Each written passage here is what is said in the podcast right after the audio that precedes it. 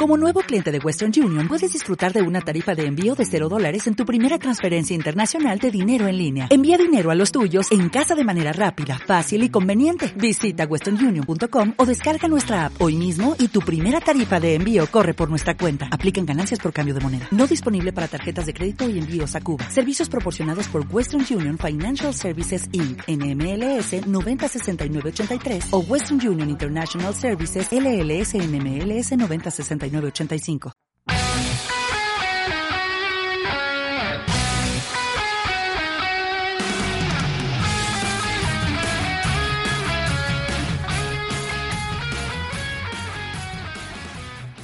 Bienvenidos una semana más a Strike Punch, su podcast con béisbol.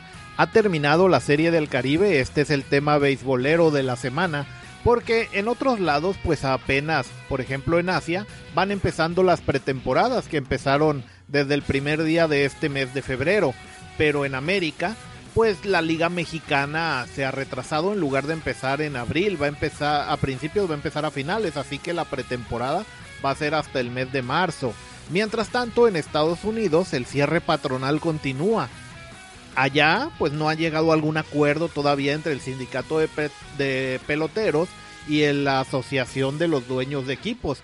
De hecho, llamaron a un, ¿cómo le llaman? Un mediador, que es un agente del gobierno, de plano, un ente externo a la liga para forzarlos de alguna manera a que lleguen a un acuerdo y, pueda haber temporada. Mientras no haya acuerdo, como hemos hablado en algunos episodios anteriores en Estados Unidos, pues la temporada de ligas mayores no se va a llevar a cabo de momento ni los dueños ni los jugadores han hablado de que no quieran que la temporada se realice, sino que pues grandes ligas todos tienen fe de que se va a llevar a cabo en tiempo y forma, pero de momento no hay avance, así que ni siquiera fecha para una pretemporada como tal y mucho menos para la temporada que debería empezar a principios de abril, pues no están todavía eh, esos planes sobre la mesa acordados y firmados. Así que pues lo más interesante que hemos tenido en este momento de béisbol, pues es la Serie del Caribe.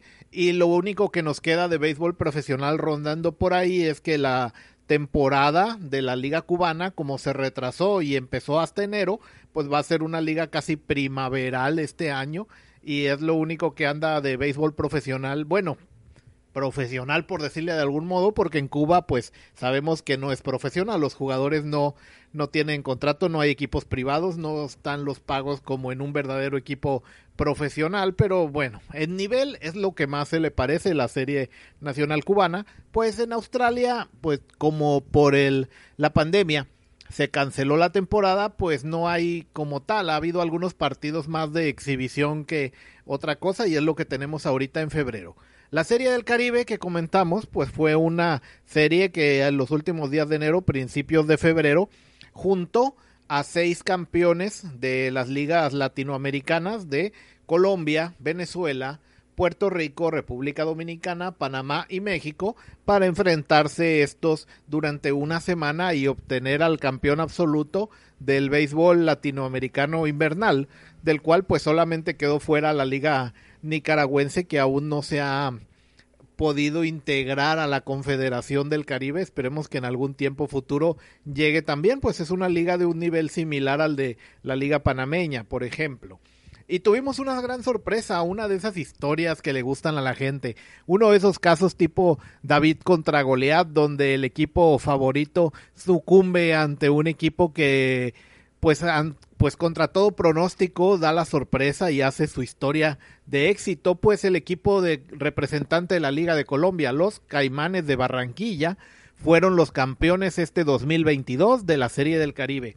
Este equipo pues dio totalmente la sorpresa. La Liga Colombiana está apenas en su tercer año participando en la Serie del Caribe y en los años anteriores, 2020 y 2021, no habían logrado ninguna victoria. Entonces, históricamente, el equipo eh, representante de Colombia tenía 10 partidos jugados, 10 partidos perdidos. Venían a esta serie buscando la primera victoria para su nación de manera histórica y llegaron y se llevaron el campeonato para sorpresa de todos. Entonces, vamos a iniciar con este tema, pero antes de entrar profundamente en materia, quiero aprovechar también para mandarle saludos a Jack de Hobbies and Zombies que nos dejó un comentario en la eh, en el episodio anterior y pues también me, me le quedé debiendo un tema que él me había pedido y, y desgraciadamente pues olvidé tratarlo en el episodio anterior. Pero viene bien por lo que vamos a ver en el tema de esta de esta semana. Resulta ser de que pues cuando hay victoria se festeja, pero cuando se pierde, pues además de haber lamentos, es cuando se da un análisis más sesudo, pues para ver por qué se perdió. Cuando se ganó, pues todo es euforia, todo es bonito, todo está bien. Y aunque haya cosas que hayan salido mal, quedan pues eclipsadas dentro de todo lo que salió bien. En cambio, cuando se pierde, pues entonces es cuando los equipos empiezan con su dedo acusador, la afición y, y todos a hacer el análisis de por qué se perdió o quién tuvo la culpa incluso. Entonces, Jack me pidió pues, pues que tratáramos el tema de por qué perdió Tomateros en la serie final en la Liga Mexicana del Pacífico previo a la Serie del Caribe donde el campeón de la Liga Mexicana fue Charros de Jalisco que derrotó a Tomateros de Culiacán en la final siete juegos eh, en siete juegos cuatro juegos contra tres. Se fueron al máximo y así pues Tomateros perdió la oportunidad de un tricampeonato y de representar nuevamente a México en la Serie del Caribe. Entonces, Jacobo, pues te podría comentar algunos datos, porque, por ejemplo, Tomateros, antes de empezar la serie final, perdió al que venía siendo su pitcher número uno en la rotación, que era Manny Bañuelos, el cual fue detenido, ya se le pidió de su equipo en grandes ligas, los Yankees de Nueva York, que lo han contratado para la temporada 2022 que le pidieron que parara, que ya empezara a descansar para que cuando en algún momento planifiquen ellos hacer su pretemporada, pues no llegue desgastado ese brazo de lanzar. Entonces, pues fue un jugador de, de la rotación de pitchers abridores muy importante, el número uno casi toda la temporada y en los playoffs, y no pudieron contar con él para la final. Este pues no podríamos decir que es el motivo principal, pero viendo que la serie final contra Charro se perdió pues cuatro juegos a tres, un juego de diferencia, pues tal vez este pitcher abridor pudiendo haber ganado un partido extra podría haber sido un factor de diferencia. Otro, y este afecta digamos a toda la temporada, podría ser eh, los extranjeros. El equipo de Tomateros tiene una base nacional bastante buena y en la final hubo partidos donde los estuvo jugando que, que los 10 jugadores en la alineación, pues incluyendo pitcher y bateador designado, hubo juegos donde todo el equipo eran jugadores mexicanos. Así que, pues Tomateros lleva unos años contratando a algunos extranjeros como Anthony Vázquez, pitcher que se retiró esta temporada eh, de todas las confianzas de Benjamín Hill, por ejemplo, pero con han intentado mucho pues tener también algún jardinero central extranjero. Al final, Jesús Favela terminó quedándose con la posición, no importaba a qué extranjeros trajeran, como por ejemplo trajeron un par de cubanos al principio de la temporada, trajeron también este un jardinero central que estuvo en grandes ligas este pasado verano 2021 con los Orioles de Baltimore, pero que aquí pues no pudo batear bastante y terminó quedando en la banca y para bateador emergente de vez en cuando. Entonces, se supone que un equipo tiene que tener su base nacional y traer extranjeros que estén por encima del material nacional que tienes tú, que vengan a aportar algo que tu equipo nacional no tenga. Y ahí es donde Tomateros en las contrataciones, pues no sé si se ha visto tacaño o qué le ha pasado, pero pues ha traído extranjeros que están pues digamos al nivel o a veces menos de lo que es el mismo material nacional. En cambio, Charros de Jalisco ahí sí, por ejemplo, sus bateadores cubanos Daniel Álvarez y Félix Pérez, que estuvieron pues bastante dándole poder acompañando a bateadores nacionales como Yafed Amador, pues esto se vio a la hora de, de jugar la final. Entonces, tiene que invertir mejor, tal vez no más, pero sí mejor, eh, Tomateros en un equipo, en traer a los extranjeros que refuercen a su muy buena base nacional, pues como decíamos, a veces juega con todo el equipo mexicano, llegó a jugar en playoffs, no nada más en temporada regular, con, con Alexis Wilson en la receptoría, donde Román Alisolís pues también era el, era el titular antes, pero se ha estado lesionando bastante. Joy Meneses en la primera, eh, Ramiro Peña en la segunda base, José de Jesús, eh, este, José Guadalupe Chávez en el shortstop, Emanuel Ávila tercera base. Y en los jardines, pues Efred Navarro a veces, en el jardín izquierdo, a veces también ahí movían a, a Joy Meneses cuando trajeron a, a, un refuerzo también de Ciudad Obregón a la primera base. Eh, Jesús Favela terminó quedándose el jardín central, a pesar de que probaron tres extranjeros diferentes en la semana. Y el inamovible Sebastián Elizalde es el dueño muy señor del jardín derecho. Entonces, tendrían que traer extranjeros que estén por arriba de esa base nacional. Igual con los pitchers, pues los manis Mañuelos y Barredas eran, eran pues como el 1-2 de también. Entonces estaba Anthony Vázquez, que ya está algo más veterano, ya se retiró. Y en años anteriores había sido el as de la rotación, pero ya no estaba para eso este año. Probablemente el extranjero más rentable, el que mejor resultados dio, esto así, era el cerrador, el panameño, eh, este cerrador panameño, ahorita, ay, se me olvidó el nombre, Baldonado, que, que sí, que era el, pues el ahí sí se vio de que estaba superando a lo que ya tenía Nacional en la e, e, en el equipo de Benjamín Gil. Entonces, pues por ese lado.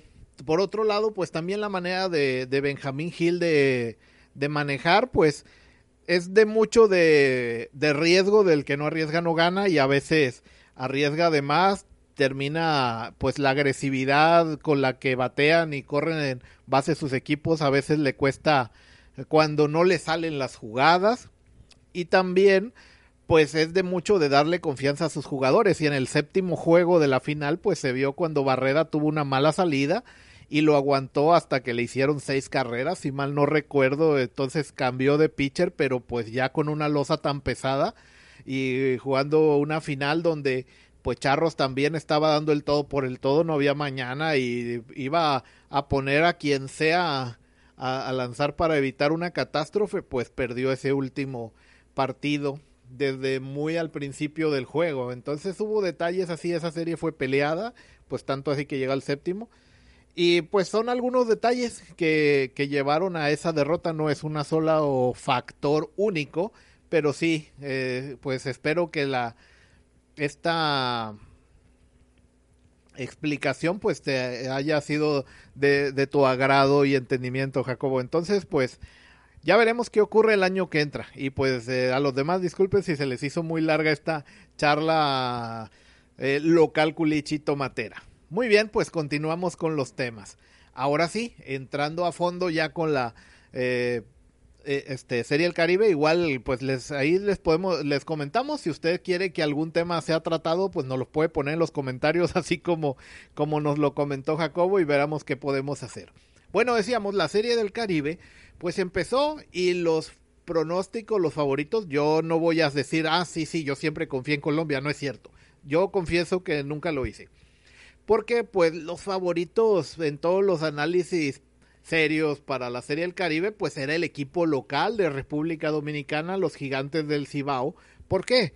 Pues la Liga Dominicana era el bicampeón vigente de la Serie del Caribe, había ganado los dos eventos anteriores que habían sido en Mazatlán 2000, eh, en San Juan, Puerto Rico en 2020 y en Mazatlán 2021 que habían ganado dos equipos diferentes, los Toros del Este y el año pasado las Águilas Ibaeñas, con uno de los mejores equipos que se han visto en series del Caribe, creo que desde 1996, perdón, cuando en el año 95 Puerto Rico hizo como un Dream Team puertorriqueño y, y al año siguiente Dominicana quiso hacer lo mismo en, eh, en, en 1996 y lograron grandes equipos. Desde entonces Creo que lo mejor que se ha visto son las Águilas Ibaeñas del 2021, que tenían pues 23 jugadores con experiencia en grandes ligas y bastantes activos.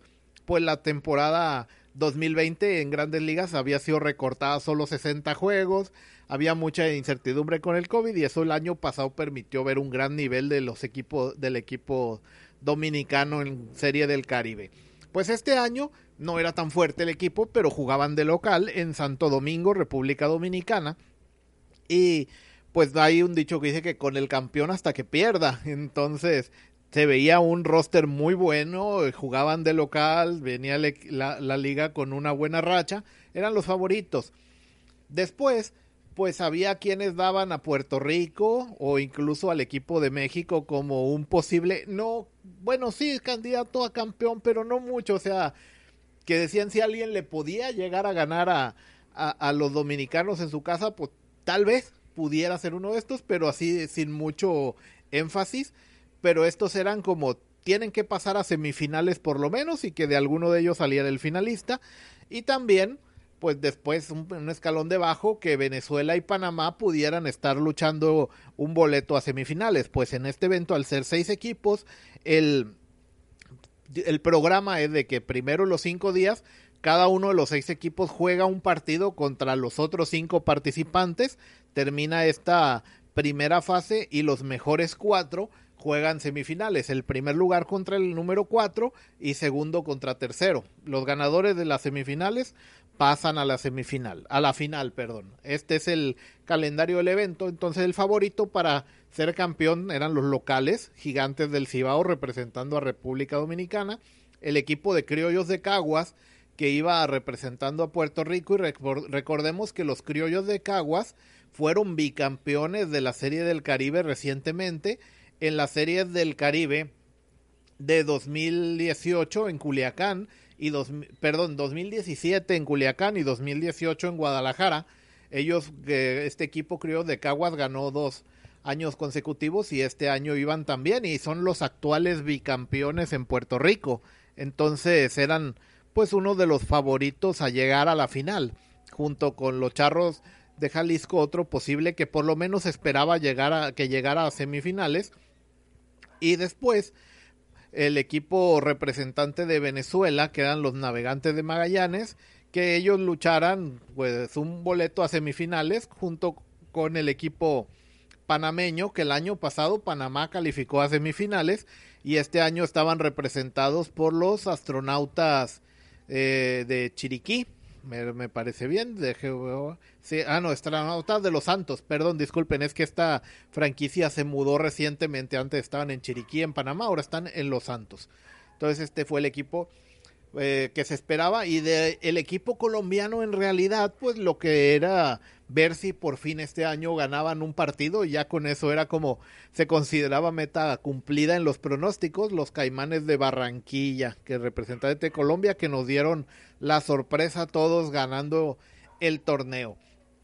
Este año la Serie del Caribe pues fue jugada como decíamos allá en Dominicana y pues los resultados fueron pues así, en la primera jornada, el primer día, cada día había tres partidos. Pues empezó la, la, el juego con sorpresas desde el primer día. En el primer juego de Criollos de Caguas contra Astronautas de los Santos, pues empezó ganando Puerto Rico como estaba presupuestado, pero en las últimas entradas le dio la, la, vuelta, empató y dio la vuelta el equipo de astronautas de los Santos y dejó en la novena entrada anotando la última carrera del encuentro, dejando en el terreno a los criollos con la sorpresiva primera victoria de, de los astronautas de los Santos de Panamá, derrotando al, a uno de los favoritos criollos de Caguas en el primer juego del evento. Y a su vez, en el segundo partido que enfrentaba al equipo venezolano con los Caimanes de Barranquilla de Colombia, sorprendieron los Caimanes venciendo 6-1 con un resultado pues no, no tan cerrado como decíamos del equipo de Puerto Rico y Panamá, sino con autoridad, un 6-1, Caimanes de Barranquilla derrotó a Navegantes de Magallanes, dando las primeras sorpresas del evento que, que Panamá y Colombia equipos los más débiles en el históricamente y en el papel, pues habían empezado ganando. Y a su vez, en el tercer juego, primero de los anfitriones, Gigantes del Cibao derrotó 3 a 2 a Charro de Jalisco en un en el único resultado, digamos, pues esperado del día. Y aún así eh, fue un partido muy cerrado, empezó ganando 1-0 Gigantes Charros eh, respondió rápido y, anotó también en la primera entrada. Los dos equipos anotaron una carrera. Se mantuvo así el juego. Charros se fue arriba 2 a 1. En ese día, pues estaba un buen duelo de picheo. Y también había, eh, pues eh, el bateo estaba dando un poquito de, de, brillo en los dos equipos. Terminó ganando en las últimas entradas gigantes del Cibao, ganando pues el equipo local. Aquí hay un detalle. Hasta años anteriores era normal que en la primera jornada el equipo local, en este caso Dominicana, empezara jugando contra el equipo más débil de los rivales, que en el papel en ese momento hubieran sido los Caimanes de Barranquilla, pero en lugar de empezar esto empezó jugando con México.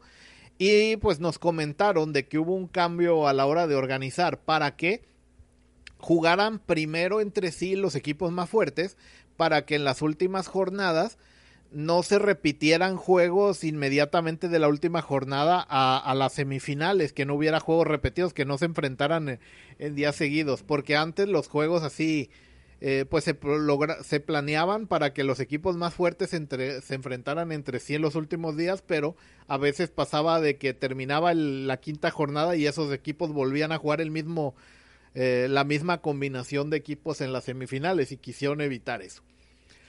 Entonces el primer día empezaron ganando Panamá, Colombia y República Dominicana. Al día siguiente, pues se enfrentaban los equipos que habían ganado ayer, curiosamente, al, día anterior. Esto, pues ya estaba planeado así en el calendario desde antes, no era de, que se fijaran a ah, los que juegan un día al día siguiente, los que ganan un día al día siguiente enfrentan entre sí. No, no, ya estaban pactado el calendario de quién contra quién desde antes con anticipación. Entonces los astronautas de los Santos de Panamá se enfrentaron a los Caimanes de Barranquilla y en un juego muy cerrado los colombianos los derrotaron a los panameños eh, seis carreras contra cinco. Luego, Charros de Jalisco, pues a diferencia de cómo habían peleado contra el equipo local un día antes, contra los favoritos dominicanos y caído por solo una carrera, al día siguiente se llevaron una derrota la peor derrota que tuvieron en todo el evento. 5-0 cayeron ante el equipo de Venezuela. Y eso ponía al equipo mexicano, a los Charros, con un récord horrible de, dos, de, de cero, ganados, dos derrotas ya. Y en el último juego, el clásico pues de la serie, desde que Puerto Rico y Dominicana son las dos ligas que tienen más campeonatos, 21 en Serie del Caribe los dominicanos y las 16 copas que tienen ganado los criollos de Cagua, perdón, Puerto Rico en general, pues enfrentaban los gigantes de Cibao dominicanos y los criollos de Cagua puertorriqueños y ganaron 5 a 3 los, los dominicanos locales. Así terminaba el segundo día con los dominicanos y los colombianos con dos ganados, cero perdidos cada uno los panameños y venezolanos con una victoria y una derrota, y en el fondo puertorriqueños y mexicanos con, con dos derrotas sin victoria. Ya empezaba pues a verse cómo eh, Colombia y Dominicana avanzaba, eh, eh, pues se acercaban a su calificación y se ponía crítica la situación para mexicanos y puertorriqueños. En el tercer día lograron ganar los, los Charros de Jalisco su primer partido venciendo a los Caimanes de Barranquilla que iban invictos hasta este momento. Les ganaron 1-0. Y aquí, Charros, empezaba un récord que impusieron en esta campaña. De hecho, se, en esta serie del Caribe se impusieron dos récords. Uno de ellos fue que Charros ganó tres juegos seguidos por blanqueada, es decir, que no recibieron carrera. En los juegos 3, 4 y 5 de la serie, los Charros no recibieron ninguna carrera e impusieron un nuevo récord. Antes había un equipo que le pertenecía, este, este récord de más entradas sin recibir carrera le pertenecía a Venezuela con 26 entradas seguidas, pero aquí Charros hacer 9 por 3 son 27, pues a una aproximadamente 30 entradas, de hecho no saqué la cuenta, debía haberlo hecho, pero fueron tres partidos seguidos más las entradas en el juego anterior que no les habían hecho y hasta las semifinales que les anotaron otra vez, entonces fueron aproximadamente unas 30 entradas, si no es que más, seguidas sin recibir carrera, impusieron un nuevo récord de, de la serie. Y el otro fue más partidos seguidos de serie del Caribe ganando, pues República Dominicana el año pasado en, eh, en la serie del Caribe en Mazatlán, los, el equipo de Águilas Ibaeñas de República Dominicana ganó sus siete juegos invicto Y en la serie anterior del 2020, los Toros del Este también fueron campeones. Allá no fueron invictos, sí perdieron un juego, quedaron seis ganados, un perdido. Entonces, desde 2020 ganaron los últimos partidos de esa serie, los siete partidos del año pasado y habían empezado ganando dos juegos esta temporada. Entonces llegaron a 15 victorias seguidas en tres, tres años, eh, sumando tres años consecutivos. Fue el, el récord que se impuso. Pero en el esta tercer día de, competencia, pues todavía estaban ellos, los dominicanos, fue cuando completaron ese récord, esa fue su última victoria de la seguidilla. Entonces quedaron así los juegos. El primer, el primer juego del día, tercer día de la serie, 30 de enero. Charros de Jalisco le ganó 1-0 a los Caimanes de Barranquilla. Más tarde, Navegantes de Magallanes le ganó a los Criollos de Cagua de Puerto Rico con lo cual Puerto Rico se quedaba en tres derrotas sin victoria en el fondo de la tabla ya solos, pues Charros había ganado su primer juego y ya se despegaba. Y por último, en la noche, los astronautas de los Santos de Panamá perdieron tres carreras contra siete frente al equipo local, eh, los dominicanos, que siempre jugaban en el último partido del día. En el cuarto día, los venezolanos derrotaban 1-0 a los panameños que desde pues los panameños habían empezado bien venciendo a Puerto Rico en el primer día, pero ya no habían vuelto a ganar ni lo volverían a hacer en toda la serie. Entonces, eh, pues ya quedaban los, los panameños que habían iniciado bien, pues se quedaban con una victoria, tres derrotas hasta ese momento. Los charros le ganaron a los puertorriqueños también, el, equipo de México, 5 a 0, en la victoria más abultada que tuvieron en, el, en, la, en toda la serie, pues el equipo de Charros de Jalisco, curiosamente, siempre en la Liga del Pacífico durante la temporada se vio fuerte en el bateo, no tanto en el picheo, sino en hacer más carreras de las que les hacían a ellos. Por eso fue sorpresivo que en la serie impusieran un récord de picheo, pero no batearon. En el único juego que hicieron, pues, más de tres carreras fue en este. Y los habían blanqueado 1 a 0 en el, hacía dos días cuando perdieron con Venezuela.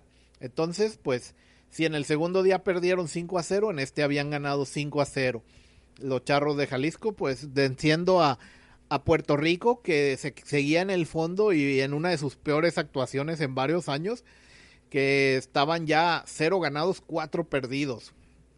Y por último, ese día, pues la sorpresa, los caimanes de Barranquilla le, le, pararon los, el alto al equipo local, derrotaron 2 a 1 al equipo de Gigantes del Cibao, los locales dominicanos, cortando la racha de 15 victorias, de quien menos esperaba. Y así, pues los caimanes lograban también su tercera victoria de la, de, la serie, quedaban con tres ganados, un perdido, empatados en la, en la cima, 3 y 1 con los mismos dominicanos. El cuarto día, perdón, el quinto día y último de la serie, pues empezó el juego de Puerto Rico contra Colombia. Se veía pues pues lo negro del panorama, Puerto Rico ya había perdido sus primeros cuatro juegos y Caimanes venía muy bien, tres ganados, un perdido, nada más había perdido con México y le acababa de ganar en la noche anterior al equipo local, entonces pues parecía que Caimanes podía ganar, pero sorpresa, eh, Puerto Rico ganó su único juego de la serie ganándole a los colombianos seis carreras a dos. En el segundo juego del día, los Charros de México le ganaron 1-0 al equipo de Panamá, dejando pues también en una victoria eh, y cuatro derrotas a Panamá totalmente ya eliminado y pasando a semifinales los Charros con tres ganados, dos perdidos. Ese juego fue muy importante porque antes de empezar el partido, eh, Jalisco, México llevaba dos ganados, dos perdidos y los eh, Panamá estaba en un ganado, tres perdidos. Eh, pero si empataban, si, hubiera ganado Panamá, hubieran empatado los dos equipos en dos victorias y tres derrotas.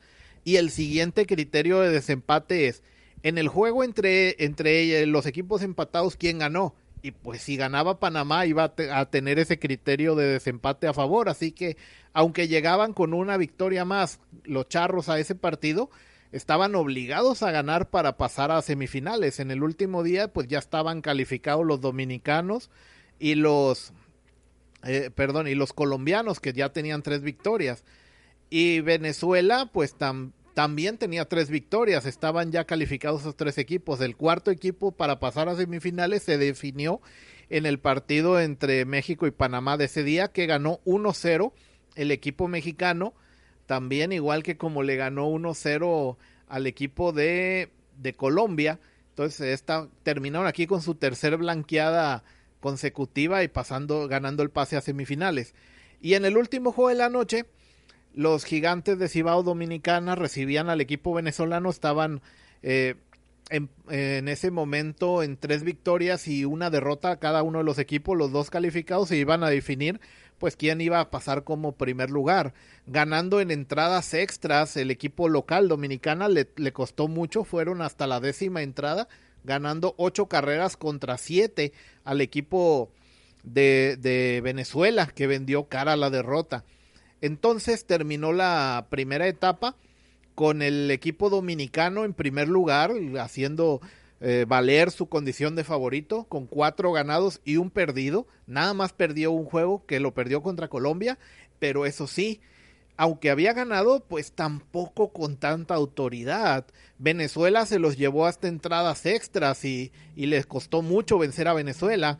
Y México también les dio un gran partido, perdiendo tres carreras a dos, estando una buena parte del partido arriba 2 a 1 en el marcador México.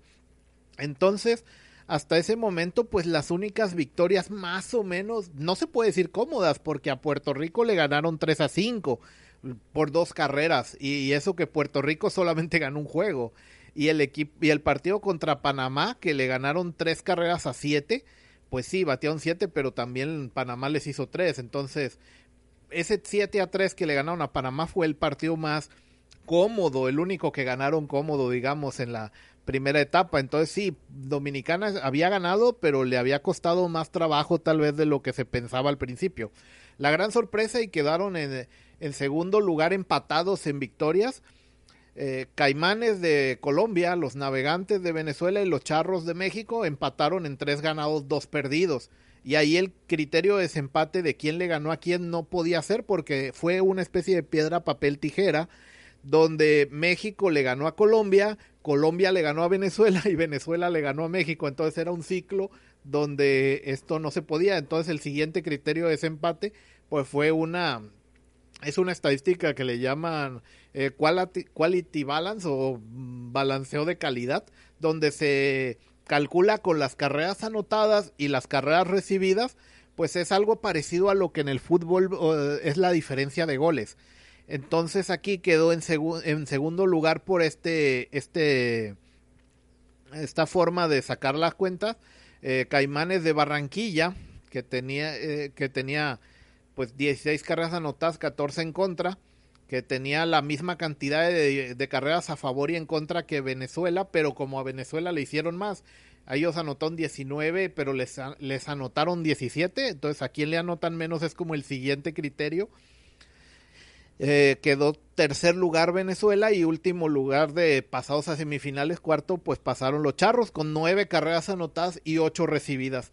Entonces, aunque Charros anotó eh, eh, pues tres blanqueadas. Hubo tres juegos donde no le anotaron, pues le anotó el juego de Venezuela cinco y tres carreras que le hizo también en el jornada inaugural Cibao. Pues ahí le dejaron un límite, una diferencia de carrera de nada más más una, una a favor. Entonces estos fueron los cuatro calificados. Primer lugar Dominicana, segundo lugar Colombia, tercer lugar Venezuela, cuarto lugar México y eliminados con un ganado y cuatro perdidos pues Panamá y, y Puerto Rico dejando en último lugar a Puerto Rico porque entre el partido de Puerto Rico y Panamá pues ganó Panamá, ese fue el desempate entre ellos. Y así Puerto Rico pues hizo una de sus peores actuaciones que ha tenido en la historia de la Serie del Caribe, yéndose en último lugar, cosa extraña para uno de los que normalmente están peleando el campeonato.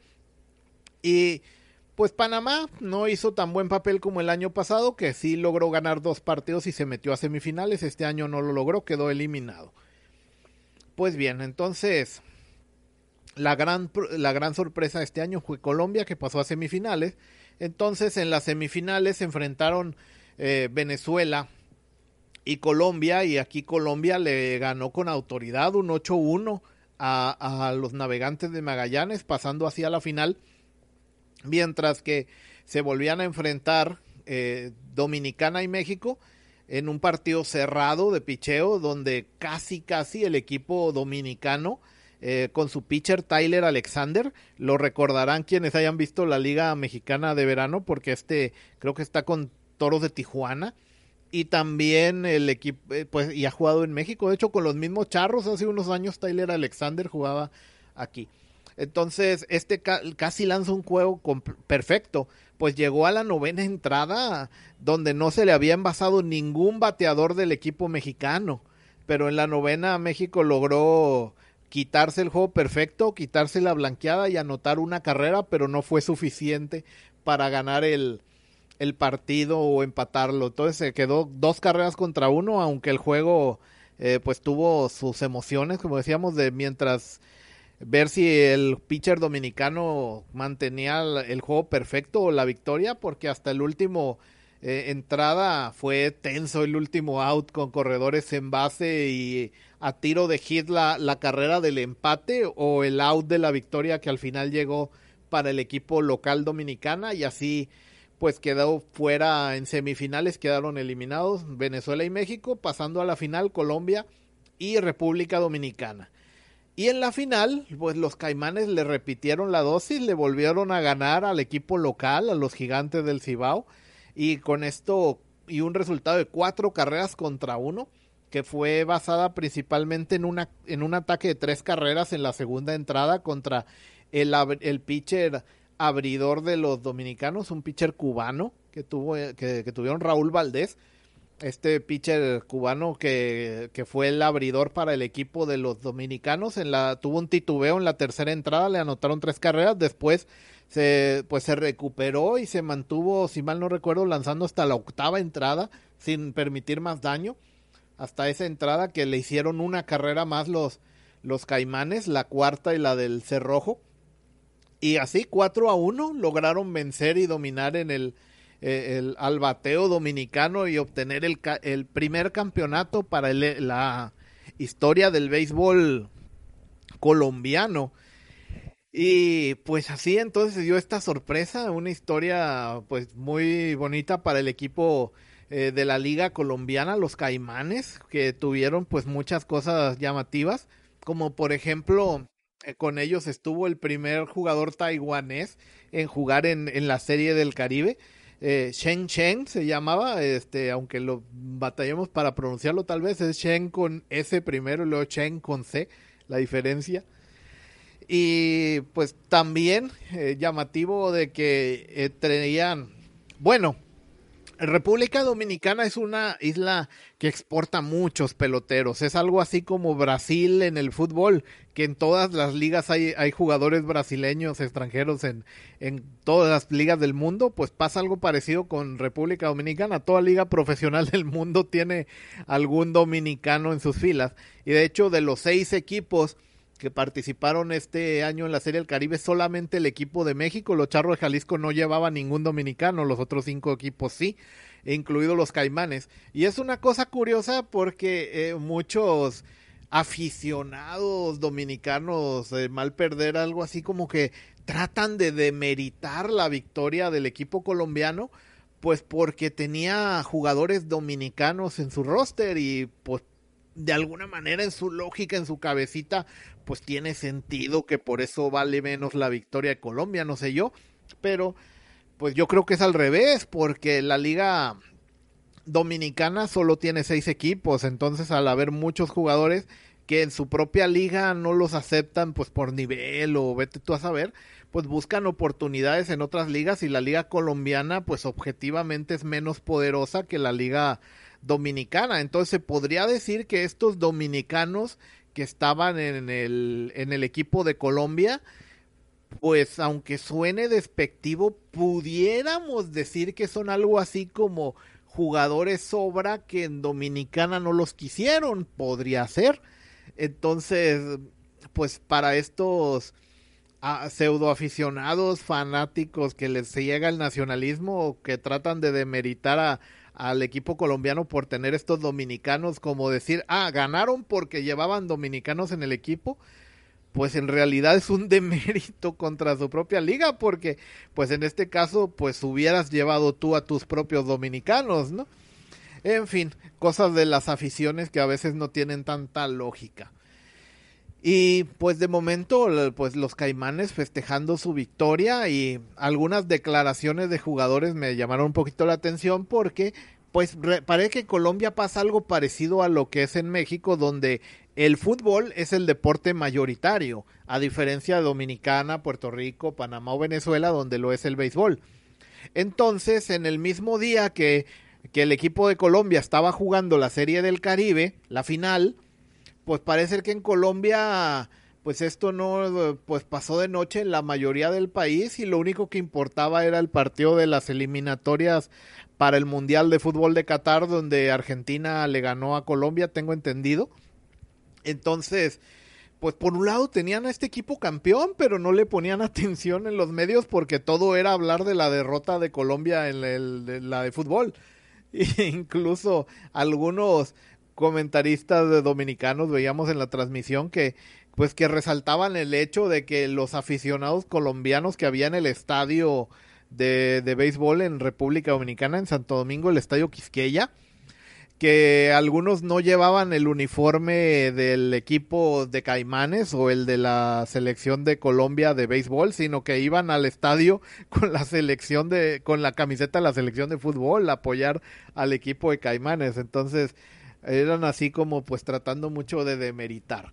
Entonces, retomando una frase que comenté al principio del programa de que cuando se gana se festeja y cuando se pierde se, se analiza, pues hemos visto muchos comentarios de fanaticada principalmente dominicana porque quienes vean, eh, quienes tengan pues algunos años viendo estas series del Caribe, pues podrán ver los comentarios en internet durante los partidos, cuando si uno mira el partido en YouTube y hay un chat activo, pues como, aunque no esté jugando el equipo de Dominicana, suele haber aficionados fanáticos, más fanáticos es más bien la palabra porque están muy fanatizados de los equipos dominicanos que son como diferentes al resto de los aficionados de los otros cinco países en dos sentidos. Número uno, en República Dominicana hay dos clubes que han ganado casi siempre casi todo. Los Tigres de Licey y las Águilas de Cibao.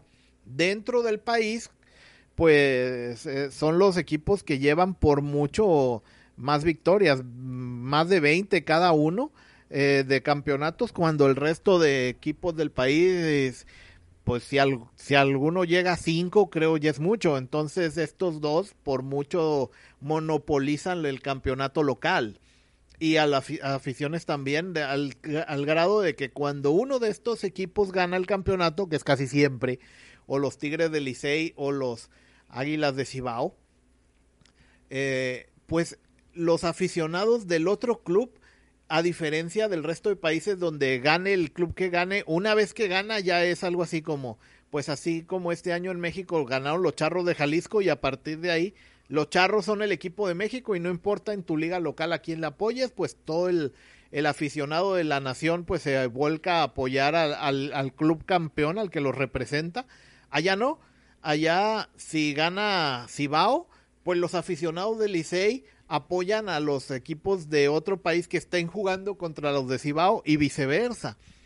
Entonces, en años como ahora que ganó el equipo de Gigantes, no ganaron ni los Tigres ni Águilas, pues ahí sí hay un poco más de paz entre ellos porque no está el equipo de su odio eh, involucrado. Y eso, eh, pues yo nada más lo he visto con los aficionados dominicanos, no lo he visto con los de los otros países. Si hay alguien que sí lo haya visto y me quiera corregir, pues adelante, ahí está la caja de comentarios. Y luego también de que muchas veces estos fanáticos no tienen pues buen análisis de la historia de, del evento, del béisbol en, eh, en general y a veces pues como que lo que pasa fuera de Dominicana no les importa, no lo conocen y dicen muchas burradas a veces también. Y también había en series del Caribe anterior que pasaba, ahora ya no tanto, porque como se ha acostumbrado la gente en los deportes a comprar como abonos para todo el evento, pero en el pasado cuando eran boletos partido por partido, también en República Dominicana pues no se han llevado a cabo tantas series del Caribe como uno esperaría, porque aunque en teoría se tendría que rotar y tener esta serie cada país cada cuatro años, rotándose entre México, República Dominicana, Puerto Rico y Venezuela, pues en República Dominicana no la habían tenido desde el 2016, es, es decir, pasaron dos, cuatro, seis años en lugar de cuatro que hubiera sido lo ideal para obtenerla. Entonces, en algunos años anteriores, si el equipo local de Dominicana empezaba perdiendo la serie o perdía juegos al principio, la gente dejaba de ir y esto dañaba el, lo monetario, pues. E, e, este es un detalle que también se veía por allá. Entonces el evento, pues como que no les interesaba tanto a, menos que el equipo estuviera ganando. Entonces sí, esto eso es un era un poquito Villamelón. Pues bien, entonces estos detalles quería comentarlos porque ante la derrota en la final de, del equipo dominicano, pues hubo mucha afición dominicana de fanáticos principalmente, pues poniendo así como, pues excusas mal perder, que si el equipo hubiera llevado a algunos jugadores, por ejemplo mencionan mucho a Junior Lake, a César y al pitcher César Valdés, que entonces hubieran quedado campeones o cosas así, o que no, la victoria de Colombia no vale porque tenían dominicanos en el equipo, detallitos así. Entonces son cosas que, que, que es curioso y a mí me llama la atención porque pues toda la serie estuvieron muchos festejando, incluso algunos jugadores daban esa impresión como que ya al llegar a la final y enfrentarse al equipo de Colombia como como si dieran por hecho que ya habían ganado antes de jugar el juego y esto tipo de cosas hacen pues muy disfrutable ver cuando David vence a Goliat. Vi mucho también de que al equipo de Colombia pues prácticamente los aficionados de los otros equipos se, pues se, se, volcaron a apoyar al, al underdog, a Colombia durante la final también de que cómo se unieron los aficionados de los otros equipos eliminados a, apoyar a los colombianos durante la final. Esto pues fue algo emocionante de ver en, vivo y pues me llamó mucho la atención y esto fue lo, lo que aconteció este año. Pues está llamativo y aprovecharon también algún equipo de la Liga Mexicana de verano para ir a ver qué contrataban de los jugadores que se vieron en la Serie del Caribe. En fin, pues así terminó la serie del Caribe de este año. También, pues, se dio el, equipo, eh, pues también el MPB fue un ganador, el primera base del equipo colombiano.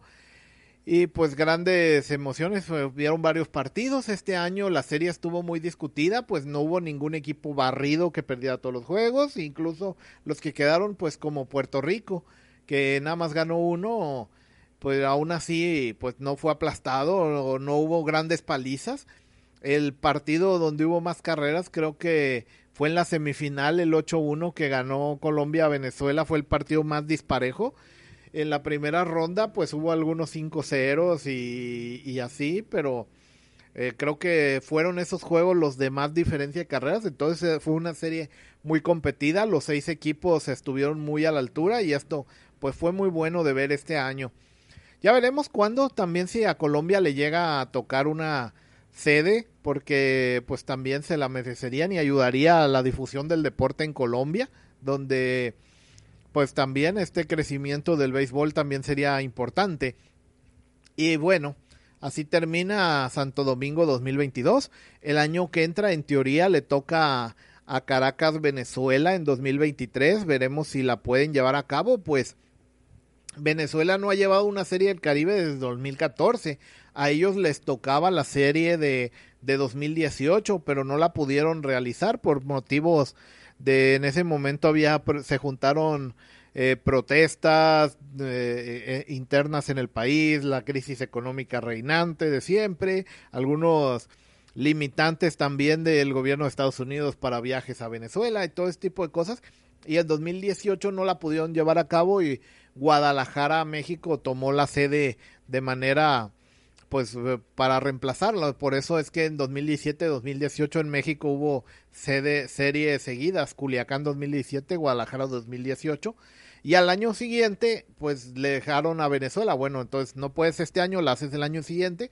Y tampoco pudieron y en 2019 pues se adelantaron unos planes para que Panamá entrara a la serie del Caribe hasta el año siguiente a 2020. Me acuerdo en 2019 el plan era de que este, esa, en ese entonces Cuba todavía estaba jugando la serie. Eh, había cinco equipos, Dominicana, Puerto Rico, Venezuela, México y Cuba. Se quería un sexto equipo. Y en esos años, hasta 2019, fue la última vez que se jugó la serie latinoamericana, que es una serie paralela que se jugaba entre los campeones de Colombia, Panamá, Nicaragua y la Liga Invernal Veracruzana también creo que ese año jugó Argentina también y algunos años antes la Liga de Curazao, que es otra isla caribeña perteneciente a Holanda, donde jugadores que en verano juegan en Holanda y juegan en invierno en Curazao y gente de pues de Curazao que juega en ligas menores o en otros países en verano regresan a la isla caribeña a jugar en su liga propia en invierno, también llegaron a jugar esa, esa serie entonces se planeaba de que los cinco equipos que estaban, Cuba, México, Puerto Rico, República Dominicana, Venezuela, siguieran y el sexto fuera el campeón de la serie latinoamericana. Pero pues por emergencias 2019 Panamá eh, entró a la serie como país sede. Se, fue la primera vez que se jugó con seis equipos como está ahora.